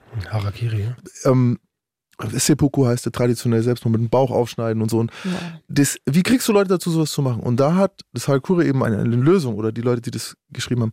Stell dir jeden Tag morgens vor, wie du heute sterben kannst auf eine zu krass, also du gibst dir zehn Minuten entweder in der Meditation oder vor dem Spiegel, wie du heute vergehen kannst. Ob das ist, wie du verbrennst, ob das ist, wie du ertrinkst, ob du an Altersschwäche stirbst, so beginnst du deinen Tag. Und es kam natürlich in meine Ideologie so dieses, ich will eh nicht hier sein, plus ich wäre gern ein sehr gefährlicher Mensch, kam es natürlich Handy. Und ich habe das gemacht, weißt du, ich habe das monatelang gemacht. Ich kenne mich, wie ich arbeite, so, ne? Und, und ich habe es an mir selbst gearbeitet. Ich sehe gerade so einen Box, auf der sich abhärtet, körperlich. Mhm. Und so ist es eben für mich jetzt gerade, als würdest du dich mental abhärten, so, mental abstumpfen. Problem, es führt halt in den Suizid so. Oder es führt in die Lebensmüdigkeit. Und ich würde heute, ich weiß, viele Leute sagen das, aber ich sitze heute hier und ich schwöre, ich habe keine Angst vorm Tod. So mhm. nicht ein bisschen. Also ich tue mich sogar schwer zu verstehen. Ich verstehe, dass Leute am Donnerstag noch ins Kino wollen aber ich verstehe nicht, warum sie ihr eigenes Leben so wichtig nehmen. Und das weil, ist das Training. Ich habe mir das antrainiert. Das finde ich krass, weil ich hatte auch ganz lange gar keine Angst vorm Tod. Ich habe mich auch ähm, bewusst in gefährliche Situationen begeben, weil es mir scheißegal war, weil ich da vielleicht auch psychisch irgendwie gerade nicht meinen Höhenflug hatte. Aber heute geht es mir so gut, dass ich wieder glücklicherweise Angst vorm Tod habe weil ich das alles nicht verlieren will, weil mein ja, Leben gut. so schön ist. Voll das ist super. Erzähl ruhig weiter, Nina. Nee, da ist gar nicht mehr viel, aber ich denke einfach weiter, dass ich auch den Leuten in meinem mhm. Umfeld und meinem Hund und mhm. so, dass ich kann mir nicht vorstellen, dass der in meinem Grab winselt, sondern ich will, dass der vor mir geht. Mit so einer ganz kleinen Fliege. Mit so einer ganz kleinen schwarzen Fliege. Nee, der soll das nicht müssen. Und mhm. auch ähm, die ganzen schlechten Zeiten, die man so mit seinen Lieben durchgestanden hat, die sollen dann nicht so enden, indem ich dann doch gehe, sondern Nein, ich will dann die guten Zeiten jetzt wieder mit denen feiern. Hm, mega gut. Und ganz ähnlich ist bei mir, mein Alter, ich hatte als Kind Bronchialasthma. Jeder in meinem Umfeld hat gedacht, ich sterbe jeden Tag, weil ich habe Anfälle gehabt, ohne Ende. Und ich habe die ganze Scheiße überwunden und dann kommen so eine Gedanken. Mhm. Nee, das will ich nicht. Ich habe Spaß am Leben. Ich liebe diese Situation wie jetzt hier, auch über schwierige Themen sprechen zu können. Ich liebe das, mit Freunden zu interagieren. Ich liebe das, Orte auf der Welt genießen zu können, erleben zu können. Und deswegen hat es mich doppelt so krass erschrocken, dass ich das denke. Mhm. Und das passiert, wenn ich weit über meiner Belastungsgrenze genau. bin, wenn ich mhm. mich selber vergesse, wenn ich mich selber vernachlässige, dann passiert sowas. Aber ey, ich und sag den Leuten immer, wie wertvoll das Leben ist, wie kurz das Leben ist. Und dann habe ich selbst so eine Gedanken, was mhm. ist denn das? Du hast gerade was Wichtiges gesagt bei dem, ähm, ich darf diesen Gedanken nicht haben, das darf ich nicht denken, das darf ich nicht denken Da wollte ich eigentlich sagen, ähm, dass ich das als, ich habe das nicht, ne? Also, oder hatte das auch nicht, sondern ich dachte, fuck, dieser Gedanke ist da, aber das ist ein Warnsignal, dass ich jetzt was ändern muss. Mhm. Also ich habe das damals, bei mir war das so 16, 17 um den Dreh, da habe ich das schon gecheckt, dass meine Psyche mir sagt, Digga, pass auf, du musst jetzt irgendwas ändern, damit du das nicht machst. Gut, dass du es nochmal jetzt reingegangen bist, weil es ist eine adäquate Lösung. Mhm. Denn wie funktionieren Gehirne? Mittlerweile, wir wissen so, wir haben die letzten Jahre so viel dazu rausgekommen und Gehirne funktionieren ein bisschen ähnlich wie ein Muskel. Wenn ich jetzt ein Bizeps-Training mache, dann werde ich immer stärker. Wenn ich richtig meinen Bizeps trainiere und ich mache alle drei Tage meinen oder alle zwei Tage sogar Bizeps, mein Bizeps wird überproportional krass und irgendwann sind diese 20 Kilo super leicht und dann sind die 50 und so weiter. Und Gehirne funktionieren ähnlich, deswegen sind Depressionen und so auch Schleifen, weil Mhm. oder gerade bei äh, Angsterkrankungen, also Panikattacken und sowas, desto öfter du diese Pfade gehst, desto sicherer geht dein Gehirn diese Pfade. Und desto Natürlich. schwieriger wird es auch was anderes zu denken. Und äh, das muss man, aber Leute, da ist auch der Hoffnungsschimmer, denn das könnt ihr lernen. Es gibt mittlerweile so viel geile Literatur dazu, vielleicht können wir welche in die Shownotes packen, ähm, wie man sein Gehirn trainiert, aufzuhören, diese Muster zu haben, die wir in der Kindheit begangen haben. Mhm. Und jetzt hast du jemand wie mich, der das als Lösung, als Ausweg Jahre, jahrzehntelang sich erlaubt hat. Und jetzt war ich ja nicht immer in geilen Situationen. Ihr müsst euch vorstellen, mit die gefährlichste Situation. Haft witzigerweise nicht so, weil ich in der Haft, ich habe relativ am Anfang der Haft nochmal gedacht, okay, wenn dann jetzt, weil ich wusste, ich kriege über 10 und Mhm. Ach, will ich mir das geben oder so? Oder gehe ich, und da war auch wieder nicht witzig. Es ging nicht nur, ich bringe mich um, sondern ey, weißt du was, hier sind ein paar richtig üble Kinderschänder, die nehme ich mit und dann mache ich Schluss und dann habe ich irgendwie noch drei von denen, habe ich der Welt noch einen Dienst erwiesen, so war die Denke halt so, ne? Und dann äh, den Knast noch zugemacht für eine Woche, weil da müssen sie hier putzen und dann ist okay. Und dann habe ich aber irgendwann am Anfang diese Entscheidung getroffen, dass ich das meiner Mutter nicht antun möchte Mhm. Und dass ich nicht will, dass die mich dort finden. Also meine Mutter, ganz einfach Gedanke, auch Leute, wenn ihr das macht, ihr nehmt eure Mutter, wenn nicht ihr Leben, dann zumindest 10, 20 Jahre ihres Lebens. Allen Menschen, die euch lieben. Aber gerade der Mutter so, ne? Ihr nehmt ihr einfach, ihr nehmt ihr einfach so ein krassen, es, es ist, wir haben es wieder gerade eben erst erlebt so und es ist unbeschreiblich, wie viel Leid es hinterlässt. Ich habe damals eine YouTube-Folge gemacht, die irgendwie so dieses bleibt am Leben, weil das, ne, ist zu krass, was ihr für ein Loch reinleistet in, in die Leute, die alle nicht mehr klarkommen. So. Ja, eben. Und das ist ja auch nicht natürlich, dass das Kind vor der Mutter stirbt. Das ich glaube, äh, eine Mutter überwindet das niemals. Fix und fertig. Dieses Loch ist nicht zu füllen. Diese Schuldgefühle, die hinterbleiben, sind so schlimm. Ähm, aber wie gesagt, bei den Leuten, die es dann wirklich in der Situation aufmachen, sind es ganz oft wirklich Psychosen, die können auch keine Schuld. Das ist wie wenn du sagst, der Krieg hat keinen Krebs. So, ne? Äh, Sucht euch Hilfe, sobald ihr es merkt. Ja, das ist, wie du gesagt hast, diese Psychose kommt, wenn man sich schon an den Gedanken gewöhnt hat und es sich gar nicht mehr so fern anfühlt. Nein, ne? eine richtige Psychose ist sogar noch schlimmer, weil dann denken sie, äh, nichts ich mehr. muss das machen. Ich muss das machen. Ich bin, äh, meine Kinder sind besser ohne mich dran. Und wenn Mhm. der Gedanke kommt, dann ist es ja nicht mehr so, jetzt dieses, ey, ich überlege das zu tun, sondern Ja. es ist, du findest Die nichts mehr. Entscheidung ist Also schon. alle sind gegen Alle mich, sind, jeder. du hast eine Paranoia. Paranoia, richtige Psychose kannst du als Betroffener eigentlich nichts Mhm. mehr machen. Ähm, deswegen wäre den Anfängen dann so, ihr müsst merken, wann beginnt's. Aber bei mir war es dann so dieses, okay, im Knast war ich eigentlich sicher. Witzigerweise war ich dort sicher. Ich, weil ich überlebt die Scheiße. hier. Also ich habe gesehen, wie Leute sich dort umgebracht haben oder halt die Leichen gesehen. Ich habe gesehen, wie die Beamten am nächsten Tag mit den Leuten umgegangen sind. Ich habe gehört, wie Witze gemacht wurden, wie einer sich in den Schrank gehängt hat, so, haha, schau, so, so, wie, sie lachen und scherzen, während die Leute tot rausgebracht werden. Ich mir gedacht, nicht mit mir. Ihr hasst mich eh so, meine Leiche kriegt ihr nicht so, weißt du? Mhm. So, Guter Gedanke. ja, das auch kann auch helfen. So, das waren so die zwei, die mich am Leben gern. Aber die Zeit davor zum Beispiel auf Flucht, ihr müsst euch überlegen, oft ist ja der Grund, warum Leute das nicht machen und auch bei mir als Kind so, ich wusste es nicht. Wie? Wie macht man das? Ich will jetzt auch nicht äh, hier irgendwie, ich, hab, ich spring nicht gern, ich habe Höhenangst, was auch immer. Ich hatte dort Zugang zu Schusswaffen. Die ganze Zeit. So, es gab keinen Abend, wo ich nicht eine Knarre in der Hand hatte und geputzt habe oder äh, ich Wo hatte jetzt? auf Flucht. Ah, Also bevor ich im Gefängnis war, ich hatte immer Schusswaffen, Mhm. weil du abends da sitzt und es ist dann nur noch eine Bewegung mit dem Mhm. Zeigefinger und es Es ist so nah. Ne? Dutzende Abende erinnere ich mich, wo das so war. Und dann kam die Entlassung und ich habe das eigentlich so ein bisschen besser regulieren können. Dann gab es dann immer wieder so ein paar Phasen. Und jetzt kommt das Schlimmste. Nicht das Schlimmste, aber jetzt kommen wir zu der Leiche. Ich sitze in einem wunderschönen Haus. Am Bodensee, irgendwie Blick aufs Ufer. Eine Frau ist dabei, die Beziehung passt, dein Hund ist gesund. Die Menschen, die dir wichtig sind, stehen alle hinter dir so. Und trotzdem kommt's. Und jetzt kommt ein neuer Gedanke dazu, den ich eben davor nicht hatte. nämlich jetzt bin ich auch noch undankbar. Mhm. Dann Und hältst du dir jetzt richtig die Schuld auf. Gedanke ist so diese Undankbarkeit, dass du am liebsten nur noch schwarz-weiß Insta-Posts machen würdest und äh, halt kurz davor bist, in scheiß Bodensee zu laufen, während alles gut läuft. Das ist so das, was mich. Und jetzt ist die Frage, ist das Aber- Problem, weil heute geht es mir schon wieder viel besser. Also vor zwei, drei Tagen hätte ich noch gesagt, dass ich undankbar bin, ist die Leiche. Heute ist es eigentlich eher, dass ich nicht verstehen kann, dass das nichts damit zu tun hat, sollte die Leiche sein. Wisst ihr, was ich meine? Das glaube ich viel eher. Ich, Ich- sehe es nämlich gar nicht. Ich sehe die Nee. Undankbarkeit null. Ich auch nicht. Und krass, dass das mit diesen Schwarz-Weiß. Mhm. Schau mal in meine Stories, wie Ja, klar. oft da irgendwie Schwarz-Weiß-Dinger. Das ist immer, so Arsche, fallendes Laub. immer, immer wenn es mir immer wenn und ich glaube, das ist bei dir das Gleiche. Wir sind alle drei High-Performer. Immer wenn wir weit, wage ich jetzt einfach mal, stelle ich als These in den Raum. Für mich habe ich das so äh, festgestellt. Immer wenn ich weit über der Belastungsgrenze bin, und ich kann mir gut vorstellen, dass bei dir auch so ist, und dann kommt Ruhe.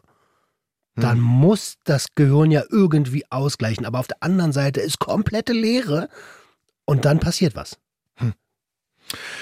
Ja, ich fahre halt nicht runter in die Belastungsgrenze so. Also ich, bei mir geht's, ich weiß gar nicht, wann Ja, ich das letzte Mal Ruhe Hai hatte. So. zu Weißt du, dann? Ah ja, wenn Haie aufhören zu schwimmen, sterben sie. Und dann trinken Ähm, sie. Man trinken sie, ja. Geht, äh, brauchen Bewegung, liebe Leute, ist tatsächlich so. Man hat sich immer gefragt, wie die schlafen. Ähm, Die schlafen tatsächlich auch nicht wirklich, sondern bewegen sich Die dabei. lassen es einfach. Äh, ist, Lass, also, lassen laufen halt. Wer ist der Robert Mark Lehmann? Wenn das stimmt so, dann melde dich mal bei uns. Nee, äh, ich habe ich hab es schon mal geguckt. Es, man hat auch, also man hat, ich glaube, die ersten Bilder von Haien, die schlafen, haben sie jetzt mit irgendeiner Drohne oder so irgendwie. Weil das Wasser muss bei denen reingepresst werden. Die ziehen das nicht rein, sondern es muss Mhm. reingepresst Ja, werden in genau. die Kiemen und hinten raus. Also wenn du aufhörst, dich zu bewegen. Und es gibt aber jetzt welche, die sich so in so Höhlen platzieren, wo die Strömung das bewerkstelligt. Und die hängen dann nur so und das Wasser geht automatisch durch. Man wollte doch eigentlich gar nicht auf die Haie jetzt kommen, sondern auf dieses, Äh, auf diese Metapher, wenn du still stehst, und das haben wir jetzt, in den, Mhm. wir sind jetzt seit ein paar Tagen hier gemeinsam unterwegs, und wir, diese Metapher haben wir jetzt schon drei, vier Mal gehabt.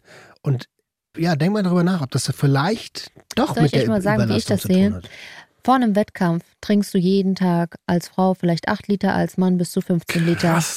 Ja. Deine Nieren pumpen du, ja. diese ganze Flüssigkeit durch. Die sollen die durchpumpen, weil du einen Tag vorm Wettkampf gar nichts mehr trinkst. Mhm. Und deine Nieren arbeiten aber weiter und halt. schwimmen, schwemmen alles raus. Genau, das ist das klassische Entwässern. Und so vergleiche ich das jetzt mit dem Gehirn. Es sind permanent 15 Liter, die da durchgeschleust werden. 15 Liter, dein Gehirn läuft auf 15 Litern. Und dann bist du plötzlich an einem ruhigen Ort und dein Gehirn pumpt weiter, obwohl es vielleicht gerade Zeit wäre, nicht mehr so viel zu pumpen. Ja, also es ist, ich möchte nicht genau noch sagen, so was ist alles bei mir. Es ist, es sind tatsächlich auch wieder die Sachen, die es schon immer waren. Frauen spielen immer eine Rolle, so Frauen können es bei mir sehr leicht auslösen, so, weil ich dann das auch noch mich irgendwie schäme, dass ich diesen Sachen so viel Bedeutung Mhm. beimesse, so und Scham ist ein Riesenthema, irgendwas, was passiert ist, wofür ich mich schäme. Plus Zwischenmenschliches, das wiegt auch bei mir viel Ja. schwerer als einfach Faktenlage. Das Schreiben ans Finanzamt muss raus, das Steuerberater. aber alles Das ist mir scheißegal. Das Ja, ist wirklich. scheißegal. Aber wenn mein Kopf gefickt wird Ja. von irgendwelchen zwischenmenschlichen Sachen, Ja. dann macht mich das fertig. Das stresst mich ernsthaft. Und da haben wir das Problem, warum Romans Theorie oder nicht Theorie, sondern dieser Ansatz zu sagen, äh, daran darf ich nicht denken. Wir finden, wir finden ja alle, das da, die Formulierung ist vielleicht nicht so gut, daran darf ich nicht denken, vielleicht müssen wir an der Formulierung arbeiten. Ich sag nur, aber was zu sagen, hab, ne? genau, aber zu sagen, diesen Fremden niemals so nahe kommen zu lassen, ist vielleicht keine schlechte Idee. Mhm. Weil einfach dadurch es halt so eine bequeme Lösungsstrategie ist. Und es lähmt dich aber gleichzeitig, weil dann sitze ich wieder da, rauche mit diesem Fremden, also ich rauche äh, literally nicht, nicht, nicht, nicht wirklich eine Zigarette, sondern im, im, im symbolischen Sinn und der Fremde säuselt ins Ohr so. Und dann bist du nicht mehr lösungsorientiert, dann bist du auch nicht mehr handlungsfähig, sondern du schwelgst in diesem, ja, eigentlich könnte ich mich auch umbringen. Mhm. Und dann ist es nicht gut und vor allem ähm, meine Familie hat solche Dinge erleben müssen. Das heißt, und da kommt auch noch ein Gefühl, nicht nur das der Undankbarkeit, sondern dieses, ich darf das nicht sagen, ich darf das nicht tun, ich darf das nicht mal denken eigentlich. Weil bei uns das kein Joke ist, weil das halt schon passiert ist. Mehrfach so. Ja. Und weil du damit auch schon wieder andere Leute unter Druck setzt. Du triggerst die, du Ja. triggerst alleine. Ich würde jetzt nie damit drohen, so. Wie gesagt, habe ich euch auch schon mal gesagt, wenn mir jemand damit droht, bin ich raus. Mhm. So, ne? Und dann habe ich auch kein schlechtes Gefühl, wenn du es danach machst. Du kannst mich nicht damit reinziehen. Ich würde es auch nie mal. Grenzen setzen. Es ist dieses, ich bin da nicht drin, so. Aber mir ist natürlich bewusst, Und das ist vielleicht, und das ist jetzt ganz komisch, dass ich ja, wie ich damals meiner Mom gesagt habe, so ich kann das nicht tun, kann ich es jetzt meiner Frau nicht antun. Mhm. Und gleichzeitig fühle ich mich dann auch noch schlecht. Und mir ist klar, dass man niemals es nicht für jemand anderen eigentlich tun sollte, sondern man sollte selbst sich so schätzen, dass man sich nicht Ja, man sollte das Leben auslöscht. selber so weißt du, leben. ich meine? Tut mir gerade so von Herzen leid. So. Und ich, ich habe Leute in meinem Bekanntenkreis, du hast vorhin das Wort lebensmüde gesagt. Mhm. Die sind müde vom Mhm. Leben. Ganz nahe ja. Menschen in meiner Umgebung, wo ich von außen denke, ey, warum? Das ist, das ist, und man kann nichts machen. So, Ja. Das ist das, wie du es gesagt hast, das ist ein Muskel. Der, wenn du jahrzehntelang darauf trainiert bist, dass du keinen Bock mehr auf das Leben hast, dass das alles so anstrengend ist, dass du nicht aus dem Bett kommst und so, dann denkst du das auch weiter und Du siehst die weiter, schönen Dinge nicht. Und irgendwann kommt der Punkt. Und deswegen auch hier nochmal der Appell an alle da draußen, die, je, ich weiß, jeder kennt das, dieses, boah, ich bin erschöpft, ich kann nicht mehr, ich will nicht mehr. Ey, bitte, bitte, bitte, sucht euch einen kompetenten Arzt, der euch wiederum zu einem kompetenten Therapeuten weiterleitet, die euch ernst nehmen. Mhm. Das ist so wichtig und ich habe so viel Angst um die Leute in meinem Bekanntenkreis, denen das so geht. Und ich will die nicht verlieren. So, jetzt ähm, muss es ja eigentlich in dem Moment direkt eine Hilfe geben. Was hast du gemacht, damit es dir wieder besser ging? Ey, wie gesagt, ich lebe damit sehr lange. Ich habe so ein paar Seitenlinien, ähm, was ich wirklich sagen kann, was, was helfen kann, wenn dazu eine Depression kommt. Weil das ist ja auch noch, das eine ist ja dieses, ne, ey, ich ertrage mich. Das ist nämlich auch noch das, was jetzt, äh, Roman hat zum Beispiel gerade der Ansatz, es gibt tausende Gründe, warum das klingt. So viele Menschen, wie es gibt, so individuell sind die Gründe, warum Leute in solche Situationen kommen. Deswegen kann man es nicht verallgemeinern. Der Gedanke, es ist mir alles zu viel, kann was sein, es kann aber auch sein. Und jetzt gibt es aber ein Problem. Es bin ja ich. Es sind nicht die äußeren Umstände. Und das, ist, das zeigt es mir ja. Weißt du, du kannst mich in eine Villa setzen, du kannst mich in den Knast setzen. Es ist genau, du kannst mich krank machen, du kannst mich gesund machen. Es ändert nicht, es bin ich. Mhm. Die einzige Konstante unter all diesen Dingen, in denen ich diese Gedanken hatte, bin ich selbst. Und das bedeutet, eigentlich ist es kein Lebensmöglichkeit, ich bin müde von mir. Und dann müsst ihr natürlich versuchen, euch irgendwie gern zu haben. Das ist sehr, sehr wichtig, euch irgendwie gern zu haben und euch selbst auch nicht zu hart zu bewerten, wenn ihr zum Beispiel diese Verhaltensmuster an den Tag legt, die ihr an euch selbst nicht ertragen könnt. Gebt euch halt dieses, wie wenn ich jetzt eine Kippe geraucht habe, muss ich nicht wieder gleich das Rauchen anfangen. So habe ich halt jetzt mal eine Kippe geraucht, Ja. dann rauche ich mal noch eine und dann höre ich wieder auf. Und so ist es da auch, okay, ich habe diese Muster gezeigt. Weiß ich nicht. Weißt du, was ich auch immer hatte, wenn ich zum Beispiel einen Rückfall hatte mit Drogen früher? So dieses, du hast einen Rückfall, dann hast du danach denkst du dir so, oh, okay, warte, ich kann mich nicht, wieso habe ich das wieder gemacht? So, ne? Oder solche, oder tausend Dinge. Gebt euch das, erlaubt euch das und bewertet euch nicht nach diesem einen, Genau, nach dieser bewertet euch Situation. nicht am Nieder, an der Niederlage. Genau, sondern dann wieder so, wie ihr jetzt wieder damit anfangt. Und das Und ist halt, Entschuldigung, Ganz kurz, eine, Mhm. eine, eine Sache, jetzt weil ich noch, und wenn aber dazu eine Depression kommt, und das ist nicht diese ADHS-Depression, in der du trotzdem Sachen machst, weil das Mhm. ist bei, bei mir, egal wie depressiv ich hier war, ich habe trotzdem nicht aufgehört, meine Sachen zu machen. Deswegen haben mir Ärzte gesagt, sie haben keine Depression, weil sonst würden sie aufhören. Nein, ich habe ADHS dazu. Deswegen mache ich trotzdem weiter. Wenn ihr aber eine Depression habt, dann wird es noch schwieriger, das zu machen, euch selber irgendwie gern zu haben oder dies, euch, euch zu vergeben. Und da hat mir zum Beispiel ohne Scheiß Johanniskraut geholfen. Mhm. Ich breche eine Lanze für dieses Zeug so. Achso, ja, das ist Äh, das kannst du dir sogar einfach kaufen. Das ist, glaube ich, das Ach, das einzig gibt's genau in der frei Drogerie. verfügbare Antidepressivum, was du so kaufen kannst und wozu es Studien gibt, die sagen, es funktioniert. Das hier ist kein äh, Globally-Ding, so, wo es verschiedene Meinungen gibt. Nein, dieses Zeug funktioniert. Und ihr nehmt es und nach zehn Tagen schneidet es so ein bisschen die Ecken. Mhm. Und äh, es hat bei mir schon mehrfach funktioniert. Das Problem ist, was mache ich, wenn es mir gut geht? Ich setze die Scheiße ab Ja. und ich stehe drei Monate vorm selben Problem. Du musst aber auch bei Äh, drei Johannes- Monate später bei. Johanneskraut ist auch äh, der Lichteinfluss äh, wichtig, weil die Haut sich dann färbt und so. Aber das ist, ey, egal, ob die Haut sich ein bisschen färbt. Ey, Eben, und wirklich, es, im Winter sind die Phasen, die jeder, der mit Depression zu tun hat, kriegt es im Winter heftiger so. Und dann kann man auch wirklich einfach für über den Winter das mal nehmen. Mhm. Wenn ihr, also gebt dem Zeug eine Chance, weil es Ja, verändert voll, nichts voll. anderes. Also es ist nicht so, dass ihr, weder habt ihr äh, wie bei allen anderen Sachen irgendwie verzögerte Orgasmen oder Libido-Probleme oder ihr fühlt euch sonst noch schlapp oder so. Es macht gar nichts. Mhm. Nur positive Es macht eigentlich es nur besser. Und das ist Naturheilkunde, also es ist back to the basics. Und vielleicht auch, ähm, wie wir das Gehirn trainieren, nicht diesem Fremden zuzuhören, der uns verlockt, äh, diese Notlösung zu nehmen. Das Gehirn in guten Zeiten, wenn wir gerade nicht in der tiefen Depression stecken, darauf trainieren, was mag ich an mir, was finde ich Ja. toll. Ähm, Diese ganze Achtsamkeits... Äh, ja, da ist schon was dran. Auch wenn man vielleicht manchmal die Kalendersprüche nicht lesen oder hören kann. Aber so ein bisschen auf sich selber gucken und was finde ich denn toll und was denn gut in meinem Leben. Da manifestieren, wo es einem auch gut geht, damit man sich daran erinnern kann, wenn man einen Tief hat. Und da hast du halt die Leiche bei mir im Keller. Das ist nämlich mein Job, das anderen Leuten zu sagen.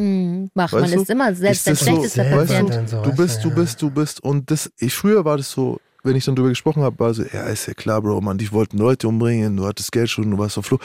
Oder ja, du warst im Knast, man. Ey, weißt du, wie oft ich in meinem Leben gehört, in deiner Situation hätte ich mich umgebracht. Das ist auch so, ein- das ist, ein- na, ich, ich, ich, der perlt ab, aber irgendwie so habe ich mir auch schon oft gedacht, so, Krass, was du da sagst. Danke, Bro, so cool, Mann. So, ey, das habe ich gehört, während ich in der Situation war, so, weißt du, in Stahlheim oder so, oh, Alter, ey, ich würde mich umbringen, wenn ich, wenn ich das, also, s- sorry, Mann, sorry, aber ne, ey, ich würde mich umbringen. So, ich denke mir, ja, cool, weil ich muss halt zehn, erst, erst, erstmal Wie zehn Jahre sitzen. leichtfertig man sowas aber auch sagt. Und ne? da in der Situation war dann schon wieder fast dieser Trotzgedanke, nee, nee, ich schaff das schon. Mhm. Du würdest dich vielleicht umbringen, ich schaff schon.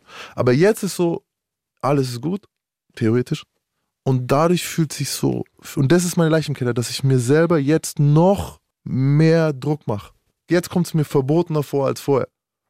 Und da würde ich sagen, das ist die Leiche im Keller, die ist auch aktuell sozusagen, deswegen kann ich jetzt nicht sagen, ja, ich begrab die, weil heute fühle ich es wieder. Ich habe euch gesagt, ich möchte die Folge machen, da ging es mir noch viel schlechter. War- Mir geht es ja jetzt gerade wieder jeden Tag besser so, Mhm. weil ich Hey, und ich, Hm. ich kann nur sagen, ich bin dir sehr dankbar, dass du das Thema auf den Tisch packst, weil ich habe mit Steffi vor kurzem darüber gesprochen, dass ich genau diese, mit dir auch, Dicker, Ja. dass ich genau diese Gedanken hatte.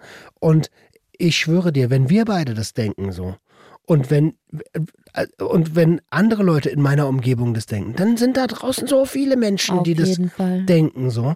Und genau deshalb ist es wichtig, darüber zu reden. Und ich danke dir wirklich von ganzem Herzen, dass du das Thema heute auf den Tisch gepackt hast. Weil ich war kurz auch. davor, das auch zu tun. Also Respekt dafür und auch, dass es das so ein top aktuelles Thema so aufmachst, das ist nicht selbstverständlich. Mhm. Und ähm, wir dachten am Anfang, vielleicht wird gar keine Folge draus. Und jetzt finde ich, haben wir eine, eine sehr gute Folge draus gezaubert. Ich wünschte, ich könnte euch ein bisschen noch mehr geben, so, aber das Ding ist einfach, Das, äh, Da ist schon viel drin. drüber sprechen ist auch schon wichtig. Ähm, die Angst, die Roman hatte, ist berechtigt, wenn ihr das an, in Anführungszeichen, es kommt auf die Stelle an, an der es adressiert, kann es ich krasse Konsequenzen. Ich stand auf dem Bahnhof. Ey, das Ding ist, wisst ihr, vielleicht eine Sache jetzt. Wisst ihr, was wir jetzt machen? Oh, ich habe jetzt eine Idee. Okay, pass auf. Weil die Leute selber oft ist, du willst nicht institu- institutionalisiert werden, also kannst du es manchmal an der einen Stelle nicht sagen. Du willst deiner Familie, die vielleicht solche Erfahrungen schon gemacht haben, nicht noch mehr Druck machen und es ist ja auch noch gar nicht ah, richtig, du bist noch nicht auf 100, du bist noch nicht mal auf 99, du bist vielleicht auf 85 Prozent, also du hast noch nicht die Brücke ausgesucht von der du, ne, und so weiter.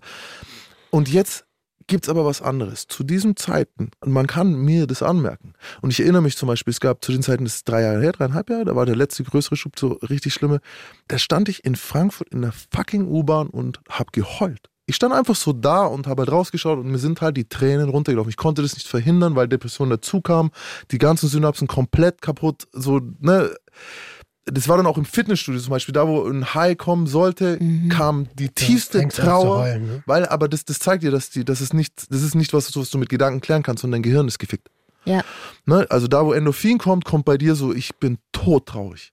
Und wenn ihr in diesem Moment seid, könnt ihr gerade gar nichts machen. Aber andere Leute könnten es sehen. Und ich weiß noch, ich stand in dieser scheiß U-Bahn, Mann, auf, äh, äh, und habe mir gedacht, Alter, ich sitze, ich stehe hier 15 Minuten und ihr ignoriert mich alle. Und es war nicht irgendwie so, ich habe nicht gefährlich gewirkt, ich habe nicht verwirrt gewirkt, ich habe nicht, ich habe einfach tief traurig gewirkt. Und Mhm. ich weiß noch, dass ich mir gedacht habe, so, okay, ich will eigentlich, ich weiß nicht, was ich machen würde, wenn, aber ich innen drin war so dieser Wunsch, ey, wenn das jetzt gesehen würden könnte, Mhm. dann könnte es vielleicht aufhören. Und das, ich mache das, wenn ich Leute sehe, und es passiert regelmäßig, die zum Beispiel weinen in der Öffentlichkeit. Einfach eine Sekunde anhalten. Nicht bedrohlich, nicht aufdringlich, einfach nur ein Daumen ist alles, Alles okay. okay, kann ich dir Und helfen? wenn, kurz stehen bleiben, Ja. Taschentuch hinhalten. Genau, ein whatever, Taschentuch oder wenn du gerade eine Tüte Gummibärchen in der Hand hast, biete Ignoriert welche an. es Nimm nicht. von mir keine Gummibärchen. Auch wenn der Bakterienpollo keine fremden Gummibärchen möchte. bitte, bitte, das ist das Letzte, was ich will. ähm, aber ignoriert, versucht solche Dinge zu sehen und versucht dann zu sagen, dieses, hey, boah, ihr, wieder was wir hier immer sagen, so, du bist nicht allein. Ja. Und das können so wenig Leute verstehen. Ich mache das so oft. Hm. Ich gebe auch so oft Hilfesuchenden, die betteln. Ich gebe denen was, weil ich weiß, wie es ist, nichts zu haben. Und ich weiß, wie es ist, wenn du richtig abgefuckt bist. Und wie oft mich Leute fragen, ey, was, was machst du denn da eigentlich? Warum, warum gibst du dich denn mit dem ab? Alter, siehst du nicht, dass dem schlecht geht? Oder Ja, was? genau. Was versteh macht dich ärmer? nicht. So, genau. Und, und das ist ein sehr, sehr guter, guter Punkt, was du da gerade gesagt hast. Ich stand, ich habe es gerade gesagt, ich stand auf dem Bahnhof. Ich habe einen Nervenzusammenbruch gehabt. Ich habe geheult. Glaubst du, mir hat irgendeiner angesprochen? Der ganze Bahnhof war voll mit Menschen. Mhm. Die sind alle in ihrer Bubble oder äh, überfordert und haben vielleicht sogar eine Hemmung. Mhm. Und vielleicht können wir ein bisschen die Lanze dafür brechen, diese Hemmung zu verlieren. Und dass man dann ein, hey, kann ich dir irgendwie behilflich sein oder so? Und- Ist ja schon, die Aufmerksamkeit ist das, ne? Und diesmal, ich habe, es hat mir geholfen. Ich habe auf einen Weg gewählt, den ich normal, ich bin auf Social Media sehr ehrlich, weil ich, ich, ich habe keine, ich, mir viel zu, ich bin viel zu faul, um irgendwie eine Scheinwelt aufzubauen, so auf die Art. Und dann habe ich auch zum Beispiel in der Story gesagt, was es war diesmal, was, was, weil es ging zum Beispiel los mit einem Bild, das meine Mom geschickt hat, also unbewusst, kann sie gar nichts für. Ich war froh, dass sie mir geschickt hat, ich bin froh, dass ich das Bild habe. Topform. Aha. Ich auf Testo, Topform, 108 Kilo. Hast du es hast du's gesehen, das Bild? Mhm, hab Du ich hast auch, Kopf du hast auch kommentiert, so genau. Mhm. Bam, ich war sehr zufrieden. Und dann schaue ich in den Spiegel und denke mir, was bist du jetzt, Mann? Weißt du, und dann kommt, und dann, da, da, da ist so ein kleiner Auslöser und der hat dann so reingefeedet in die eh schon, in diese Loop-Schleife, der eh schon angefangen hatte. Mhm. Ja, du brauchst dich auch jetzt nicht wieder aufzunehmen, du kannst auch einfach aufhören. Du wirst es nie wieder erreichen. Dann kommt Aha. noch die Midlife-Crisis, dann kommt das, das ist vorbei, das ist, alles kam so. Und einer, und dann habe ich das gepostet und es war tatsächlich in dem Fall die richtige Entscheidung, weil einer zum Beispiel, also viele Leute haben geschrieben, du hast auch geschrieben, so, ne, du, ähm, und einer hat geschrieben, er so, ey, wenn du, schau diesem Mann in die Augen, glaubst du, er würde mit dir jetzt tauschen wollen? Er hat so, er ist all in gegangen, weil das ist eine riskante Frage, so. Mhm. Äh, danke hier, frecher Franz an der Stelle. Und ich so, ich weiß, er hätte es nicht, er hätte sofort getauscht. Direkt, keine Sekunde. Sofort, Alter. Ich war damals direkt aus dem Knast. Ich war im Grunde, äh, habe bei meinen Eltern gewohnt. Ich hatte keinen Job. Ich hatte keine Perspektive. Ich hatte keine Freunde. Ich hatte kein nichts. Ich hatte nur diesen Körper. Ja, genau. Und das ist bei mir auch so gewesen äh, zu Wettkampfzeiten. Die, äh, ich bin ehrlich, die Leute, die am krassesten aussehen, die am meisten Zeit in ihren Körper investieren, die laufen gerade vor ihrem Kopf weg. Natürlich. Ich habe so viel Zeit im Gym verbracht als meine eigene Therapie. Mhm. Äh, Und ich weiß das bei anderen Leuten, die eine heftige Form haben. Da weiß ich heute, wow, ich hoffe, dir geht's gut. Und Nina, du, du siehst toll aus, geht's dir gut? so, ja, ja, der krass- Körper sagt Gedanke. darüber gar nichts. Nina, Gedanke. du weißt, du, du weißt es, die erfolgreichsten Bodybuilder der Welt sind ganz oft gedemütigte Mann, Alter, misshandelte Kinder und oft ohne männliche Bezugsperson aufgewachsen. Getriebene. Get- Getriebene, und und genau. das Ding war halt so diese, dieses, diese Perspektivenwechsel, dieses so, ey, okay, ich beneide gerade was, eine Version von mir, die ich sein wollte, also die andersrum alles tun würde, um, um jetzt ich so, sogar die zehn Jahre älter. Bitte. Weißt du, Ja. für diesen Seelenfrieden zu wissen, du gehst nicht mehr in den Knast. Du wirst nicht mehr, ne? Ich wusste damals nichts. Und das hat mich an dem Abend wirklich gerettet. Und da war wieder, es kam, das kam tatsächlich von außen. Und ich sage ja immer, von außen nehme ich nichts. Es fällt mir schwer, es ist ja mit mir, es ist ja mit mir. Und trotzdem, jetzt die Leiche, um es nochmal abschließend zu sagen, ist, dass ich es überhaupt habe.